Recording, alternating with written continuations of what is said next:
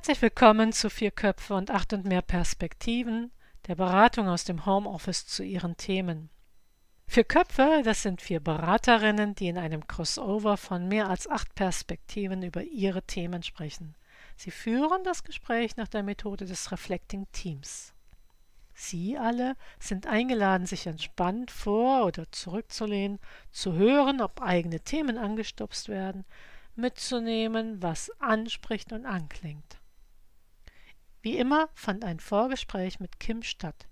Und ebenfalls wie immer führt nun eine der Expertinnen kurz in das Thema ein, bevor das Team dann mit dem Gespräch startet.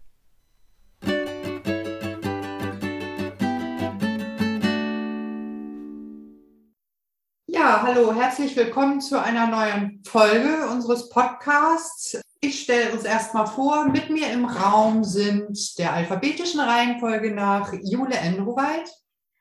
Ja, hallo, ich bin Politikwissenschaftlerin und Transaktionsanalytikerin. Hallo Jule, schön, dass du da bist. Susanne Gillmann. Hallo in die Runde, ich bin Theologin und Supervisorin. Schön, dass auch du da bist, Susanne. Und äh, Katharina Stahlenbrecher. Hallöchen, ich bin Mediatorin und Diversity Managerin. Prima. Ja, und ich bin Christine Ehlers, Ethnologin und strategische Kommunikationsberaterin. Genau, letztes Mal, Entschuldigung, letztes Mal hatten wir das Thema Kompetenzgerangel und Fehlersuche. Dieses Mal haben wir ein aktuelles politisches Thema. Uns hat am Freitag, am vergangenen Freitag hat Kim sich bei uns gemeldet Russland hat die Ukraine angegriffen, es ist Krieg. Ich fühle mich gelebt und hilflos und bin schockiert.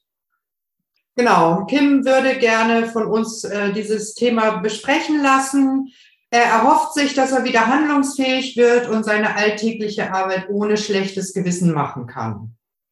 Und ganz besonders, also wenn dann, wir haben ihn gefragt, äh, wenn, wenn wir das gemacht haben, was ist danach anders? Beschreiben Sie das mal konkret. Da hat er dann gesagt, ich bin klar mit mir selbst. Ich kann das Geschehen in der Ukraine mit den Dingen, die, ich, die täglich getan werden müssen, balancieren. Ich kann Dinge genießen ohne schlechtes Gewissen und ich finde Wege, etwas zu tun, dass der Krieg endet. Sein Ziel ist, äh, dass er seine Gedanken und Gefühle und sein Handeln stimmig mit sich und der Situation gestalten kann. Was das Themenspektrum angeht, ähm, benennt er Gefühle wie Machtlosigkeit und Wut gegenüber eiskalten Machtstrategien von Autokraten, die eine große militärische Macht haben und denen menschliche Werte offensichtlich nichts bedeuten. Angst vor Willkür ist ein Thema, vor Krieg, vor einer Ausweitung des Krieges auf Europa. Also es ist ja schon in Europa, aber eben noch weiter in den Westen. Er will auch, dass, es, äh, dass wir über den Unterschied zwischen den Russinnen und der russischen Regierung nachdenken. Und er sagt halt auch, das sind insgesamt schon herausfordernde Zeiten. Also wir haben das Thema Klimawandel, Bericht der Vereinten Nationen zum Klima 1,5 Grad Ziel, ähm, hat er da genannt als Stichwort. Natürlich das große C, das uns seit zwei Jahren hier begleitet und jetzt auch noch Krieg. Es scheint insgesamt bergab zu gehen. Äh, man weiß gar nicht mehr, wo man hingucken soll. Welche Möglichkeiten in dieser Situation hat denn der Einzelne überhaupt oder ist einfach nur alles ein Tropfen auf den heißen Steinen? Es geht um Umgang mit Gefühlen, mit Machtlosigkeit hat er schon, äh, also das ist ein großes Thema, ne? ausgeliefert sein, Wut, Angst, Solidarität, hin und her gerissen sein, Umgang mit Ambiguität, also Vieldeutigkeit ist, so ein, ist etwas, das ihn umtreibt. Und äh, wenn wir ihn fragen, welches ist deine zentrale Frage, hat er die auch schon benannt. Wie kann ich klar werden für mich selbst, um das Geschehen in der Ukraine mit den Dingen, die täglich getan werden müssen, zu balancieren? Wir fragen ja immer auch noch nach Tabus und da äh, wurde es fast ein bisschen zynisch. Äh, wahrscheinlich ja, sagt er, gibt es, sich äh, positiv über Putin zu äußern, Waffenexporte zu kritisieren, auf Frieden zu bestehen, ohne zu wissen, wie man da hinkommen kann. Das in Kürze das Input, das Kim uns gegeben hat. Ich lade uns jetzt ein äh, zur ersten Runde. Was spricht euch da an? Wo seht ihr da das Gold sozusagen? Ich würde Kim am liebsten mit in die Runde einladen, weil ich das Gefühl habe, dass Kim schon so viele Aspekte benennt.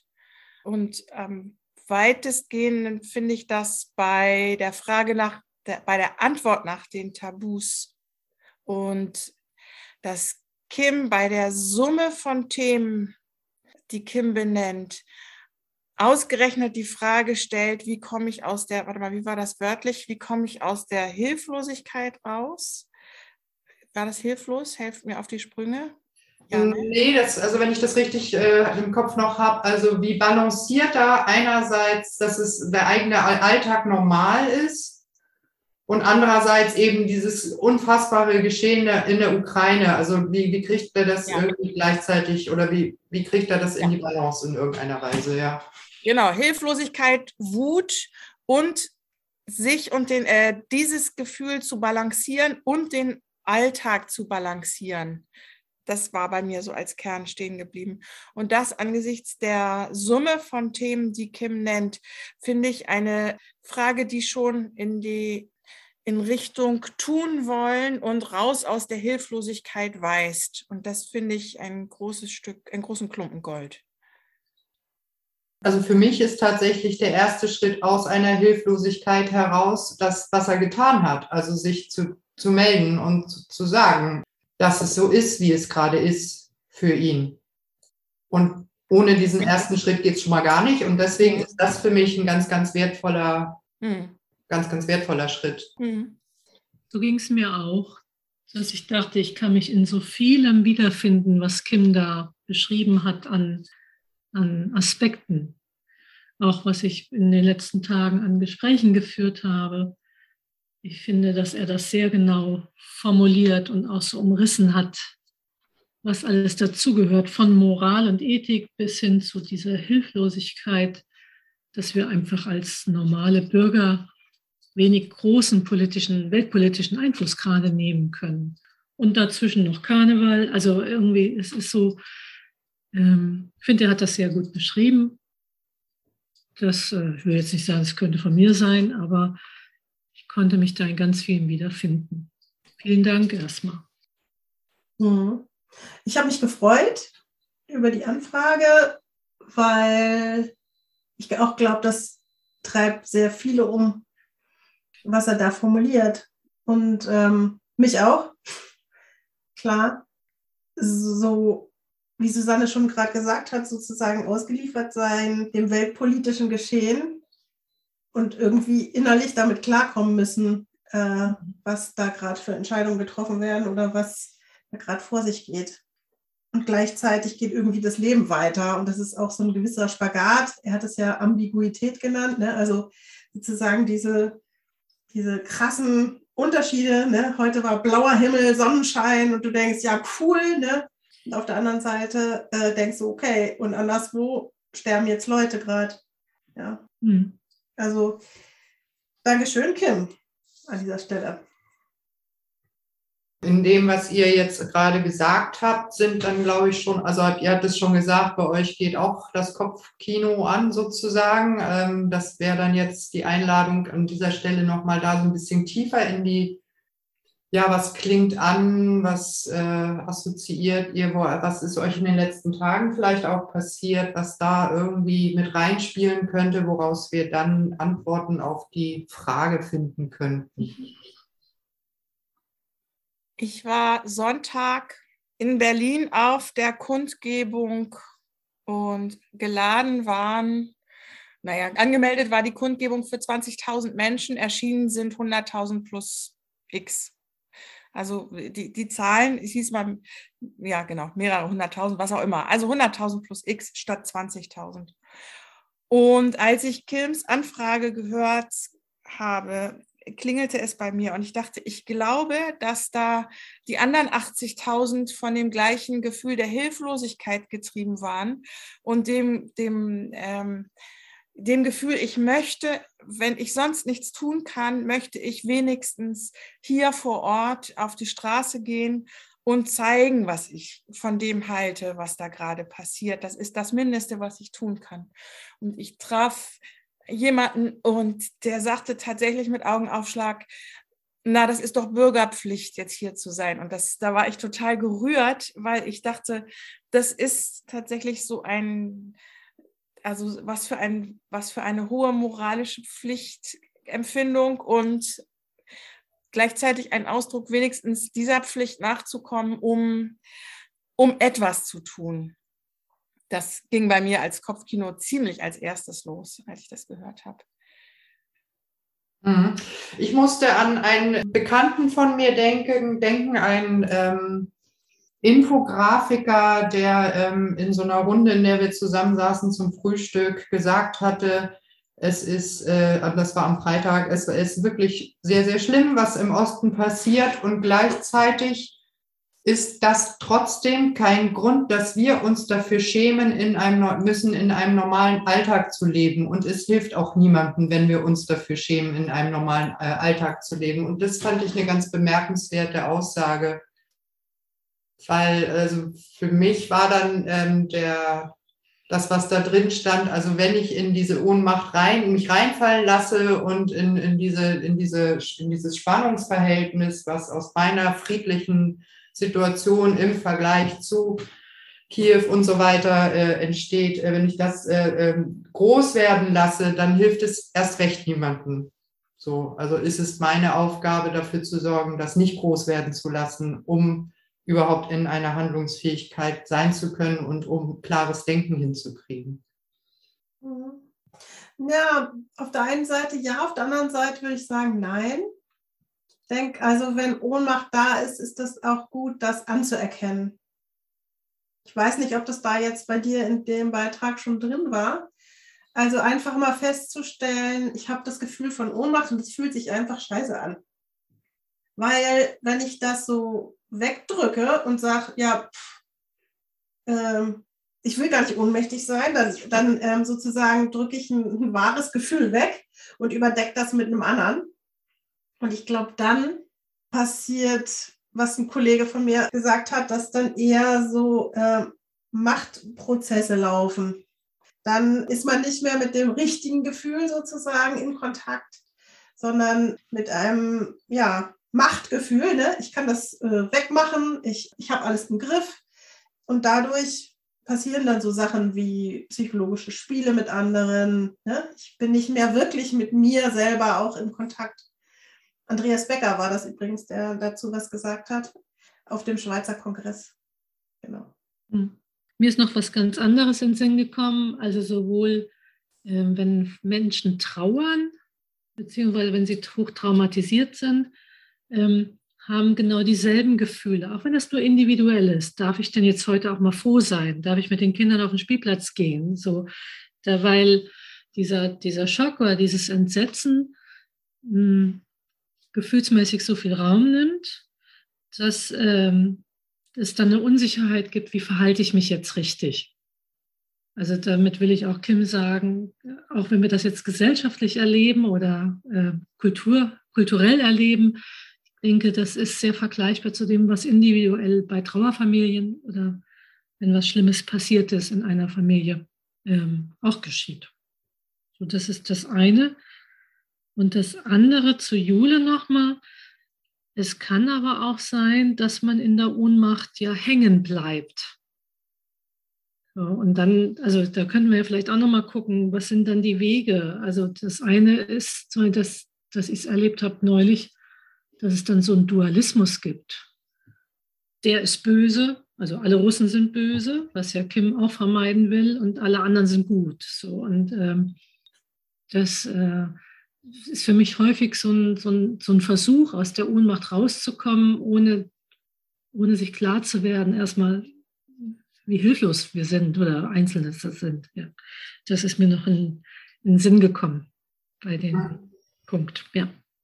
Ende. Ja, genau, was, was der, äh, dieser Mensch, äh, der Max gesagt hat, das war auch, äh, der hat ja nicht das Wort Ohnmacht, sondern Scham benutzt. Wahrscheinlich müssen wir da auch noch ein bisschen auseinanderhalten. Ja. Ähm, was ich auch ein ähm, paar Mal gehört habe, wo du jetzt das mit dem traumatisiert erwähnt hast. Also es ist, ähm, habe ich in meinem eigenen Umfeld ein paar Mal schon gehört. Das ist insbesondere jetzt in Berlin auch für Leute, die jetzt schon 80 plus sind oder so, ist das wirklich schlimm, ne? weil da kommen ganz andere Erinnerungen noch hoch. Und ich war auch bei dieser Kundgebung, äh, man kam gar nicht äh, durch bis zum, also äh, weiter als bis zur Siegessäule ging es gar nicht, weil das alles total voll war. Was, äh, was irgendwie schön war auf jeden Fall. Und ähm, da habe ich aber dann auch bei, also, also Gespräche mitgehört und dann gab es so Ansätze, den ähm, Putin als äh, Geistesgestörten zu bezeichnen und wo ich dann gedacht habe, das ist jetzt gefährlich. Also ich glaube schon, dass der Mann vollkommen weiß, was er da tut. Also der hat ein anderes äh, Verständnis von der Geschichte und der Rolle seiner eigenen und der Rolle Russlands in der Welt, als ich das vielleicht habe. Aber ich glaube nicht, dass der geistesgestört ist und damit nicht zurechnungsfähig. Also, und da habe ich dann gedacht, das ist auch so ein Versuch, mit dieser Ohnmacht klarzukommen, indem man jemanden dann einfach für krank erklärt. Katharina, du Ja, passt wunderbar daran. Ich hatte zwei Sachen im Kopf. Das eine hat mir kürzlich eine gesagt, ne, also de, der Bereich, den ich selber verändern kann, der Bereich, den ich mit verändern kann durch mein Tun und der Bereich, den ich nicht mittelbar oder unmittelbar verändern kann und erreichen kann durch mein Tun. Und ich finde, das sinnig und gesund erhalten, die Bereiche voneinander abzugrenzen. Also Putin wird nicht einen Schreck kriegen, weil in Berlin 100.000 Leute auf die Straße gehen. Und es ist trotzdem legitim, dass sich, legitim, dass sich die 100.000 Leute hinterher besser fühlen, weil die erstmal wissen, wohin mit ihrer Ohnmacht oder mit ihrem Gefühl. Ähm, also sowohl als auch, statt und nicht in die Polarisierung zu gehen. Und das andere, ich habe die ganze Zeit die letzten Tage die Glasel-Eskalationsstufen im Kopf. Und ich finde, ähm, also in Ohnmacht zu verfallen oder also angesichts des Schreckens in ab Stufe 6, ne, Drohszenarien, angesichts des Schreckens dann selber ins, ins Polemisieren, ins äh, Dualismus aufbauen und so weiter gehen. Das ist ja alles wunderbar beschrieben. Welche Schritte auf Terror sozusagen, also im Sinne von Angst, ja, Angst verbreiten, meine ich jetzt, folgen. Und ich finde, ähm, also ich habe dieses Bild vor Augen auf der Treppe innehalten und möglicherweise die Stufen Schritt für Schritt wieder hochzugehen, was, was Kim ja auch mit seinen anderen Sachen betrachtet. Okay, kommen wir vielleicht später zu, aber das bedarf eines Innehaltens und einer Besinnung und auch dieser Trennung dieser drei Bereiche. Also was kann ich tatsächlich selber tun? äh, wo kann ich durch mein Tun auf was hinwirken und wo kann ich einfach nur, meinetwegen auch kopfschüttelnd, ähm, daneben stehen und dann, genau wie ihr sagt, das aber nicht noch schlimmer machen, indem ich nichts mehr tue. Und dann, ja, dann habe ich ja noch die Situation, dass das jetzt ein Krieg ist, den wir wahrnehmen. Mhm. Es passieren täglich und andauernd Kriege, Überfälle, Terrorakte, äh, mhm. Volker, Folter und Tötung und Menschenrechtsverletzung ja. auf der ganzen Welt. Wir, wir kämen äh, keinem einzigen Opfer, behaupte ich, ist geholfen, wenn wir aufhören, unser Leben möglichst sinnvoll zu gestalten und mhm. diese drei Bereiche trennen und uns überlegen, okay, was kann ich tun, um diese Ungerechtigkeiten zu enden mhm. und gleichzeitig meinetwegen meinem Kind eine Bananenstulle zu schmieren. Ja. Ja, das, ähm, ich äh, hatte auch letztens mit jemandem geredet, der hat Kurden in seiner äh, Bekanntschaft und die waren fast schon angefasst, ja, dass sie sagten, so, weißt du, wir, das geht seit, seit Jahren da unten an den Grenzen äh, sterben unsere Leute und das ist die ganze Zeit Krieg und das interessiert hier ja gar nicht, aber da auf einmal ist es ein großes Drama. Also was, wo, wo genau ist eigentlich der Unterschied? Ne? Also, hm. ja. Und trotzdem ist es genauso, du begleitest jahrelang Leute, die traurig sind und es ähm, fasst dich ganz anders an, wenn es in deine Nähe kommt. Das ist mhm. so. Und äh, gestern hatten wir ein Gespräch und ähm, da war jemand drin dabei, die hat Verwandtschaft in der Ukraine, in der Gruppe und wo ich auch nochmal merkte, boah, wie existenziell wird das. Ja? Also bisher war es für mich, ich hatte, ich kenne zwar Menschen entfernt, die aus der Ukraine sind, aber dass Menschen aus meiner Verwandtschaft dort leben, das kenne ich aus meinem eigenen Umfeld nicht. Und das ist schon nochmal was anderes. ähm, wenn es plötzlich so dicht wird, das, da glaube ich, also will ich das nicht abwerten, was du gesagt hast, Christine, sondern einfach, da ist, glaube ich, nochmal eine andere Nähe, die entsteht. Und äh, was mich ja sehr beschäftigt, auch wie die anderen osteuropäischen Staaten sich gerade verhalten, die haben Ungarn, Tschechoslowakei, die haben es alle auch schon erlebt. Also was, was bestimmte Machthabende aus dem russischen Kontext schon an Kriegsführung und Einmarsch in ihre Länder gemacht hat oder unternommen hat. Ungarn. Also ich denke, da kommt ganz viel hoch, also was auch europäische Geschichte ist. Und, mhm. Damit kommen wir aber jetzt ein bisschen vom Thema ab. Ich merke es selbst. Mhm. ja. Nee, finde ich nicht. Ich mhm. finde nämlich, ich fand das schwang bei Kim durch die Erlaubnis, das zu fühlen, was er fühlt. Mhm. Und ähm, wir interpretieren jetzt ja gerade, was Kim fühlen könnte. Und meine Idee, also darf ich, das höre ich daraus, darf ich Alltag gestalten, darf ich, ich habe eben gesagt, dem mhm. Kind ein Bananenbrot schmieren. Ähm, und dazu eben auch, darf ich jetzt trotzdem ähm, das ist weitergeführt, darf ich jetzt äh, größere Angst oder mehr Betroffenheit fühlen, haben, zeigen, als wenn es ein äh, Krieg zwischen Eritrea und Äthiopien ist. Mhm. Äh, und ich, ich, finde, also ich finde, wir haben gerade eine Antwort gegeben, ja, weil äh, Nähe äh, sich unterschiedlich anfühlt. Und das eine ist kognitiv und das andere ist emotional. Mhm. Mhm ich muss mal sagen, ich glaube, ich finde es auch wichtig, diese, äh, also was ihr eben gesagt habt, ne, die Emotionen sozusagen wahrzunehmen und ähm, ähm, zuzulassen, einfach mal, egal was da jetzt kommt. Und ich habe gerade erlebt, dass das sehr friedensstiftend sein kann, wenn es emotional wird. Ich habe gestern an einer Konferenz der EATA teilgenommen. Das war eine Online-Konferenz und es waren ukrainische Mitglieder da, unterschiedliche. Und die mussten zwischendurch auch gehen, weil Luftalarm war. Und es waren russische Mitglieder da. Und es war aus ganz Europa bis Aserbaidschan, glaube ich, und noch weiter. ja, aber auch Italien und England und so aus allen äh, Bereichen über 100 Leute dabei.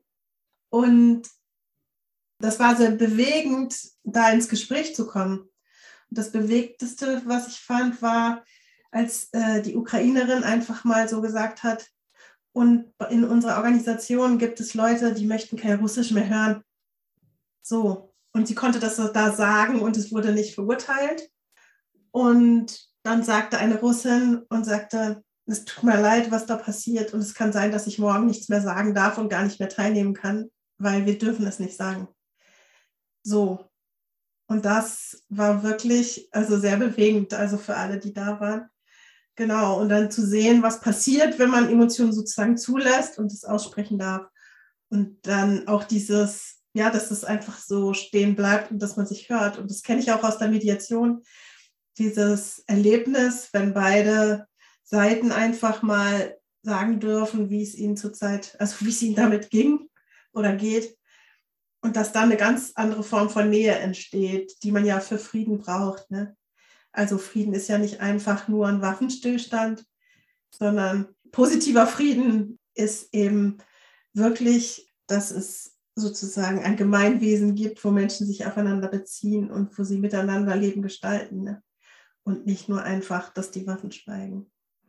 Eben übrigens das, was es auch vorher gegeben hat, auch zwischen Russen und Ukrainern, also dass die Hälfte meiner Familie, in, also meiner oder einer Familie in der Ukraine lebt und die anderen in Russland und es ist gar kein Problem und ja. das wird jetzt plötzlich zerstört. Ne? Ja. Das haben die auch beschrieben.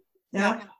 Dass sie plötzlich Freunde nicht mehr sehen können, dass da plötzlich ja äh, Unterschiede geschaffen werden, die sie gar nicht so empfunden haben. Also.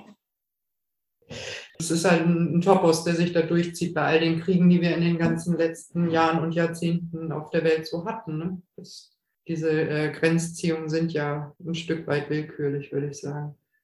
Hm. Kim hatte ja äh, gefragt, ähm, wie kann er sich selbst klar werden, äh, dass er das Geschehen in der Ukraine und die Dinge, die täglich getan werden müssen, ausbalancieren kann wie er Dinge genießen kann ohne schlechtes Gewissen und wie er Wege findet, etwas zu tun, das den Krieg beenden könnte. Wir sind noch nicht beim Frieden angekommen, sondern im Moment noch bei dem Punkt, den Krieg erstmal zu beenden. Ich würde gerne gucken, dass wir da so langsam in die konkreten Ideen kommen, wenn wir welche haben.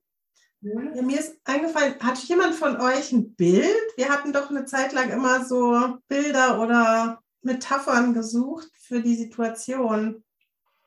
wenn er schreibt, balancieren oder ich hatte irgendwie so ein Bild von einem Flipper, ne? das ist irgendwie die Kugel, ne? Die Sau wird losgelassen und dann sozusagen in kürzester Zeit berührt sie sehr viele Felder so. Und das klingt mir auch so ein bisschen so, also in kürzester Zeit kommen alle möglichen Gefühle sozusagen da zustande und man weiß gar nicht, was man machen soll. Also die Kugel weiß gar nicht, was sie machen soll, wo sie eigentlich hin soll. So wenig geführt, wenig, ja, zielgesteuert. Und wenn ich es richtig, ich, ich mache einfach mal weiter, äh, ich weiß nicht, ob das was bringt, aber bei einem Flipper, wenn ich das gespielt habe, dann ging es meistens darum, sozusagen die Kugel erstmal in Ruhe zu bringen. Ne? Und dann unten auf diesen Flipperarm so zu lenken und dann gezielt zu schießen, an der richtigen Stelle wieder loszulassen. Mhm. Wenn das ein Bild wäre, sozusagen die Frage, also wie komme ich wieder dahin? Äh, was würde das jetzt übersetzt bedeuten? Mhm. Ja, meine Idee dazu wäre einfach, ja, okay, zulassen, alles, was da ist, vielleicht auch aufschreiben und einfach mal sozusagen entäußern, um mal das schöne Wort von meiner Kollegin Katharina Steinbrecher zu übernehmen. ja, das erstmal raus aus dem Körper sozusagen nach aufs Blatt Papier.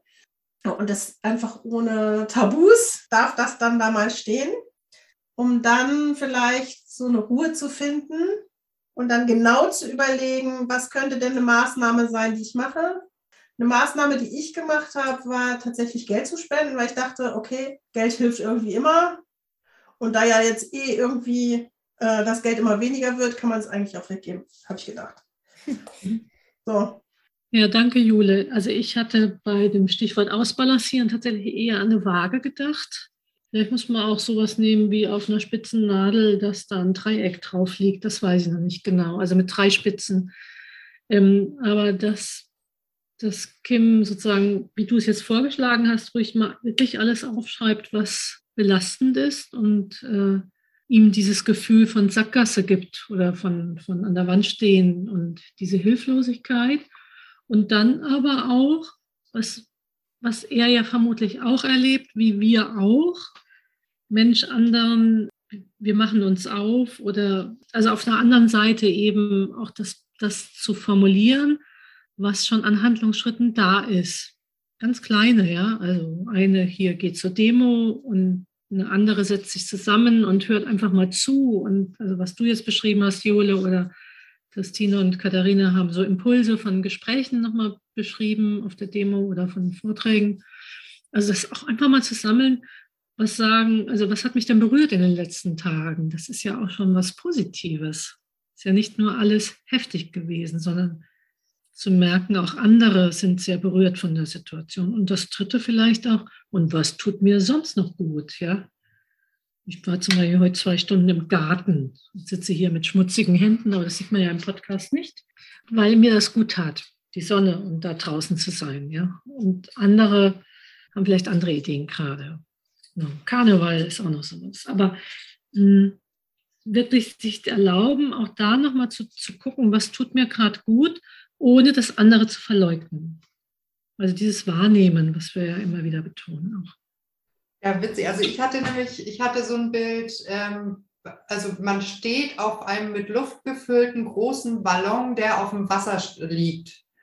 Und so, und der, der, der ist ja die ganze Zeit, ja. Und man ist die ganze Zeit irgendwie versucht, halt oben zu bleiben, so. Und das war mein Bild, was ich hatte, so, weil da ist ja eben mit, mit Corona und Klima und so weiter, also es gibt ja eine Menge Themen, hatte Kim ja auch äh, gesagt, wo du auch irgendwann denkst, wie viel bin ich Atlas, kann ich die Welt tragen oder was ist jetzt los, ne? Und und wenn ich dieses Bild nehme, da habe ich dann, äh, meine, meine Feldenkreislehrerin hatte in die Gruppe am Montag eine Mail geschickt, die da zu diesem Bild passt weil sie hatte geschrieben, also es geht um die eigene innere Klarheit und Wahrheit, die innere Ausrichtung. Und wenn man auf so einem Ball versucht, oben zu bleiben, sozusagen, musst du dich ja aufrichten auch, ne? musst du ja in dir ruhen und dich gerade machen. So.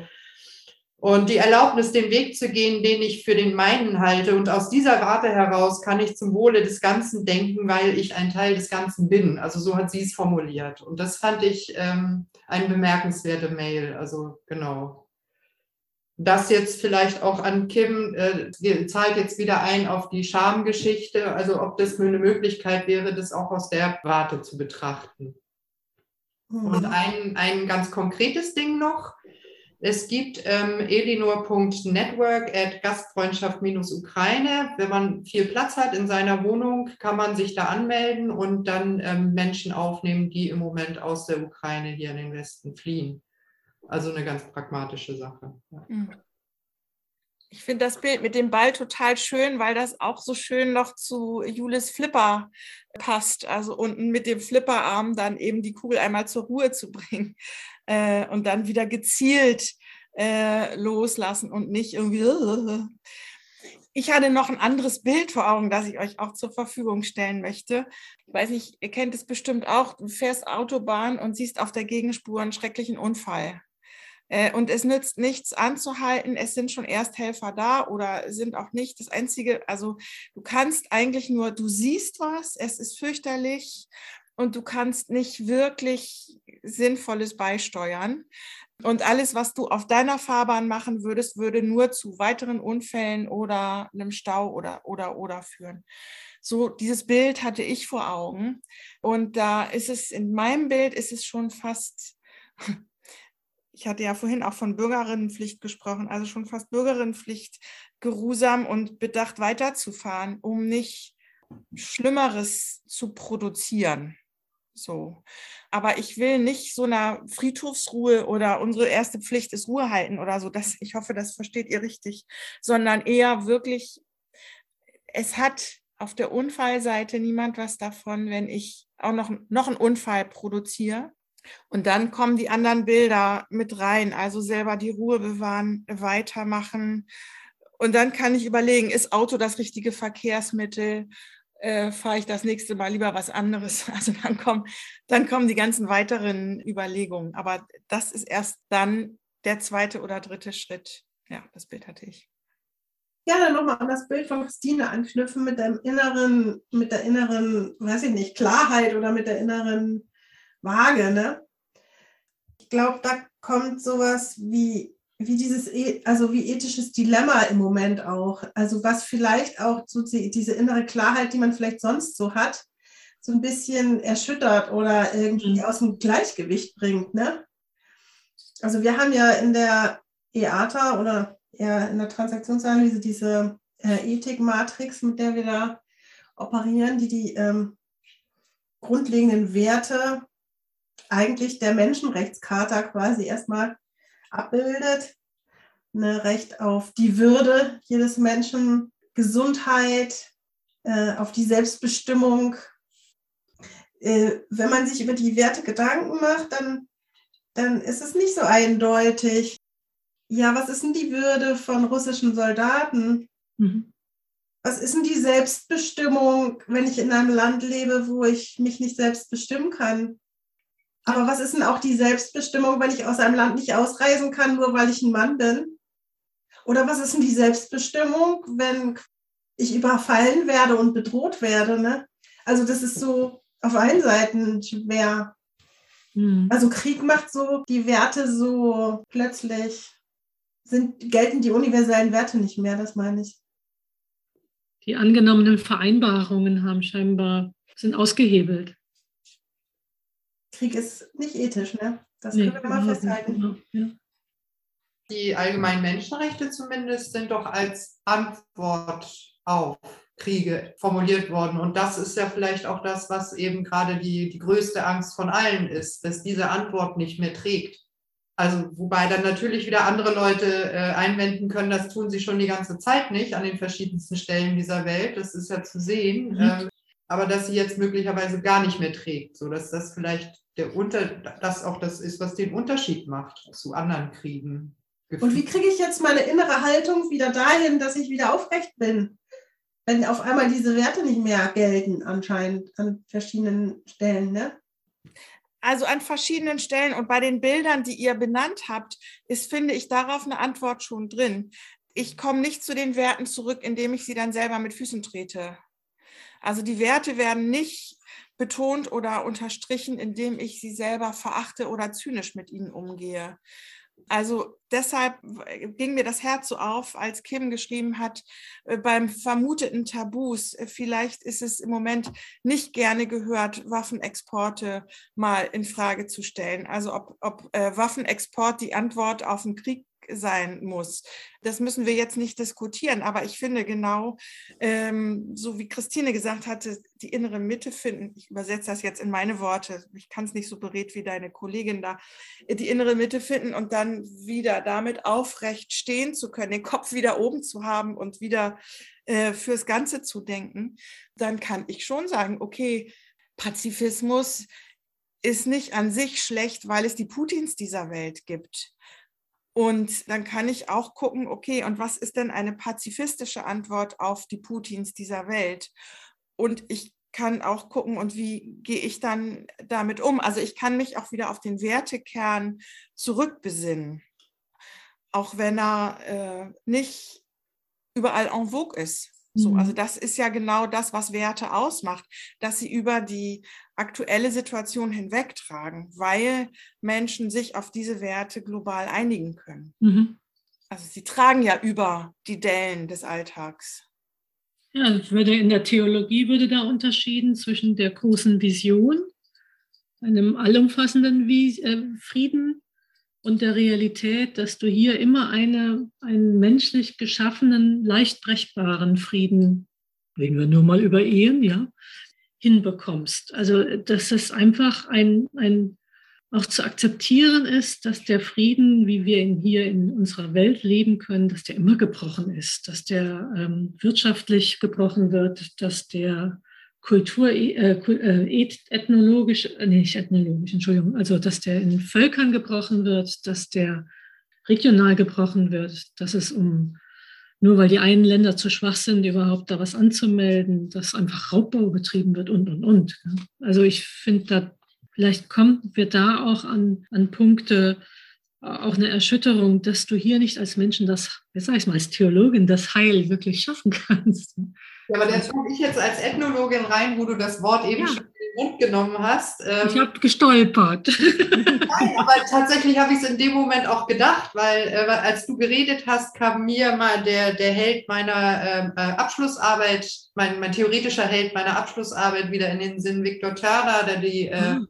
Theorie des sozialen Dramas äh, entwickelt hat, äh, wonach eigentlich, also um es sehr, sehr, sehr verkürzt zu sagen, die, die zwischenmenschliche Spannung eigentlich der Normalzustand ist und, und jede, jedes Erreichen von Frieden äh, zu feiern ist, weil es was Besonderes ist, sozusagen. Genau. Also das ist jetzt wirklich arg verkürzt, so hat er bestimmt nie gesagt und so, aber und also äh, er sagt halt immer das mit den sich ausweitenden Krisen, ne? es gibt einen Bruch einer sozialen Norm, dann weitet sich das aus, dann äh, versuchen, versucht man mit den Mitteln, die einem zur Verfügung stehen, irgendwas dagegen zu tun. Das funktioniert dann nicht, deswegen weitet sich immer weiter aus, dann gibt es Koalitionen und so. Und dann irgendwann erreicht man dann gemeinsam, äh, da geht es dann in die Ritualtheorie rein, so ein Zwischenzustand, der, der, das Alte ist nicht mehr, das Neue ist noch nicht da und, und irgendwie wird alles komplett neu verhandelt. Und das ist das, äh, diese Ambiguität herrscht da. Also er hat Liminalität dazu gesagt, ja. Aber und da eben dann, ich finde, dass auch das Ethik ist ja eigentlich ein, ein System, was auch tragen kann, wenn sie gerade mit den Füßen getreten wird.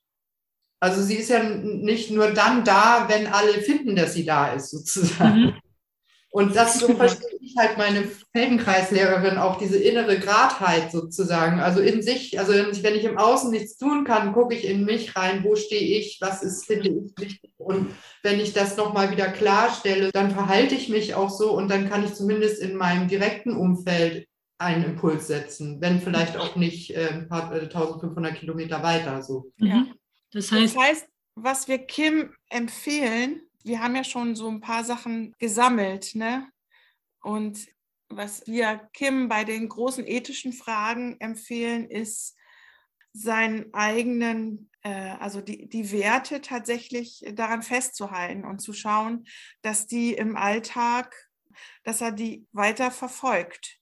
Und wenn mhm. er das Glück hat, an Konferenzen teilnehmen zu können, an denen russisch-ukrainischer Austausch zwischen echten Menschen stattfinden kann, dann ist das eine Möglichkeit, wenn er die Möglichkeit hat, einfach auf die nächste Demo zu gehen und sich zu freuen, dass in kyrillischer Schrift neben ihm steht, äh, nicht alle Russinnen und Russen haben Putin gewählt oder was auch immer, dann ist das also das, was er tun kann vor Ort, um seine Werte aufrechtzuerhalten, ist ein guter Weg, das zu tun. Jetzt komme ich nochmal, also genau mit dem ethnologischen Blick nochmal drauf. Bei diesem, äh, bei diesem liminalen Zustand ist Communitas ein ganz wichtiger Begriff. Also, dass man eben in die, in die äh, un unterschiedslose Gemeinschaft reingeht. Und, und die Rituale sozusagen bilden halt die konstruierenden, haltgebenden Rahmen. Also wenn man jetzt eine Demonstration als in, in dieser Art als Ritual betrachtet, dann ist das das, was dir eben auch zeigt, dass es Leute gibt, die deine Werte nach wie vor tragen, auch wenn die Welt im Moment nicht danach aussieht. Mit anderen Worten, also um, das, um die Klammer, um die ganzen Sachen für mich jetzt rumzumachen, ist einerseits eben dieses, nochmal diese Klarheit, wo stehe ich, was ist mir wirklich wichtig und dann in solche äh, quasi ritualisierten Kontexte auch reinzugehen, um zu schauen, ähm, ne, sind wir eine, wo ist meine Gemeinschaft und wie kommen wir zusammen weiter, was können wir zusammen machen. Und ich bin noch mal bei einem Punkt, der mir dazu einfällt. Susanne hat vorhin gesagt, mir kam äh, der Gedanke äh, zum Thema sozusagen, was heißt Beziehung eigentlich? Und zwar, Hannah Arendt hat ja über Totalitarismus geschrieben und sie hat gesagt, das Wesen des Totalitarismus zerstört die Beziehungen zwischen den Menschen. Ne? Das hm. heißt, oder das ist auch die Absicht von Totalitarismus. Und ich glaube, dass das total wichtig ist, dass wir sozusagen, und da können, kann auch jeder Mensch einen Beitrag leisten, sozusagen die Arme offen zu halten für andere. So wie du es auch gesagt hast, Christine, gerade äh, über alle Grenzen hinweg und zu sagen, ich sehe dich als Mensch und ich möchte mit dir in Kontakt sein oder ich gehe mit dir in Kontakt, ich spreche mit dir. Und das schließt vielleicht auch nochmal an Katharinas Gedanken an, der, äh, der Stufen nach äh, Glasel, ne? zu sagen, wie kann ich die Treppe eigentlich ganz individuell runter oder wieder raufgehen, aus dem totalen Krieg sozusagen zurücklaufen äh, nach oben, ist auch wieder miteinander zu sprechen und das Schwarz-Weiß aufzulösen. Mhm. Und äh, also einfach auch persönlich das zu machen. Mhm. Das Prinzip Völkerverständigung, glaube ich, ähm, hat auch nach dem Zweiten Weltkrieg in Europa sehr gut funktioniert. Menschen sich begegnen lassen und Menschen sich erleben lassen. Das äh, hilft dabei, mhm. wieder sich als Weltgemeinschaft zu fühlen oder so. Wir und den Frieden voranzubringen. Ne? Entschuldigung, ja. Ich glaube, wir sind so jetzt im Bündeln unserer, unserer, unseres Lernens, also in der Schlussrunde. Ich würde gerne nochmal Katharinas Bild von an der Auto, auf der Autobahn äh, weiterfahren, obwohl es schockiert ist. Denn das wäre mit dem, was ihr beiden jetzt, Jule und Christine, gesagt habt, ja, äh, diese Zeit nutzen, um auch nochmal selbst zu sagen, und ich will diese Werte nicht aufgeben. Also ich fahre weiter und gucke, was von dem, was mir wichtig ist, zum Beispiel jetzt nicht einen Unfall verursachen, also jetzt im Übertragen, also was heißt es für diese Situation, Blick auf diesen Krieg. Also ich fahre weiter und schaue, dass genau jetzt ich für die Zukunft nochmal für mich definiere, was heißt denn für mich Frieden hier in Beziehungen, Frieden, äh, was heißt für mich vielleicht auch Nationalismus, ja, das ist ja auch so ein Thema, was dazugehört. Ähm, was heißt für mich viel Völkerstaaten? Also, also das sich auch die zu nutzen, zu sagen, und dann beschäftige ich mich jetzt auch damit, weil ich merke, es berührt mich. Und ich äh, vielleicht auch eben, was heißt denn für mich Frieden in meinen kleinen Beziehungen, ja, nicht nur in den großen, die medial jetzt aufbereitet sind. Ich finde, das wäre das Weiterfahren, das Bewusste. Und den den Zeitpunkt nutzen, dass jetzt gerade diese Herausforderung da ist, von, ja, von diesem, ja, von diesem Schockierenden her zumindest die Verantwortung zu nehmen. ich finde auch deine Idee, Jule, gut. Also Spenden werden auch viele Sachmittel erbeten Schlafsäcke allem und anderes. Also wir können alle noch was spenden, nicht nur abgeben, sondern spenden. ja, so, das wäre mein Schlusswort. Mhm. Ja, ich würde mich da gerne anschließen. Für mich war nochmal wichtig, also tatsächlich im Kleinen auch zu gucken, wo ist der Frieden im Kleinen. Ich habe jetzt nämlich auf äh, Social Media manchmal Kommentare gelesen, so nach dem Motto, ja, du tust ja nichts, aber ich tue ja was. Und da frage ich mich auch, wo fängt denn der Frieden an und wo hört er auf? Also wie kann ich schon selber kommunizieren und im Okay, okay mit dem anderen in Kontakt bleiben, auch wenn ich anderer Meinung bin. So. Und das andere, was ich eine gute Idee finde, die wir hier entwickelt haben, tatsächlich alles mal aufzuschreiben, einfach, damit es mal raus ist damit ich mal einen Überblick darüber habe, was ist da alles. Katharina? Wir fragen ja an dieser Stelle manchmal auch, fehlt noch was? Und Kim hatte geschrieben, zwischen äh, Covid, Klima und so weiter. Und ich finde, dass viele der Themen zusammenhängen. Ich will nicht ganz große Fässer aufmachen, aber wenn ich äh, von Frieden, Friedenswahrung, Friedensethik spreche, dann ist für mich äh, Nachhaltigkeit, äh, Klimagerechtigkeit, Zugang zu Ressourcen sozusagen gehört für mich in den Kanon mit rein. Und dann sind die Möglichkeiten, selber etwas zu tun, plötzlich, also ist der Kuchen unendlich viel größer. Dann müssen nicht alle in Kategorien von, was kann ich jetzt, wie kann ich jetzt konkret die Ukraine unterstützen, denken aber auch, wie kriegen wir eine energetische Unabhängigkeit hin, also eine energiepolitische, wie kriegen wir und so weiter und so weiter. Dann sind plötzlich viel, noch viel mehr Möglichkeiten da, wie ich aktiv sein kann, äh, meinen Alltag äh, peu à peu in Richtung einer Friedenswelt umbauen kann, möglich und denkbar. Gut. Genau, ich mache jetzt einfach die Runde, schließe die Runde jetzt ab. Wir haben es ein bisschen länger gemacht als sonst, aber das ist ja auch ein, ein sehr, sehr großes Thema dieses Mal gewesen.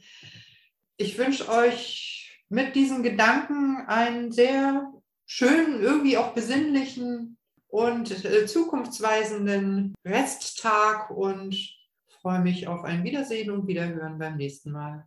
Tschüss. Tschüss. Tschüss. Tschüss.